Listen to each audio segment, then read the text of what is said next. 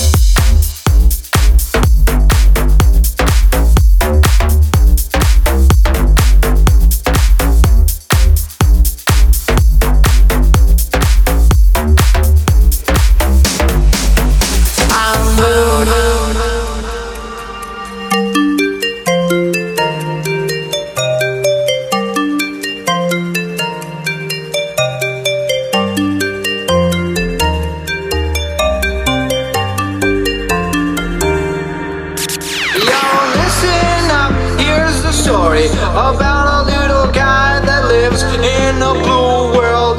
And all day and all night, and everything he sees is just blue, like him.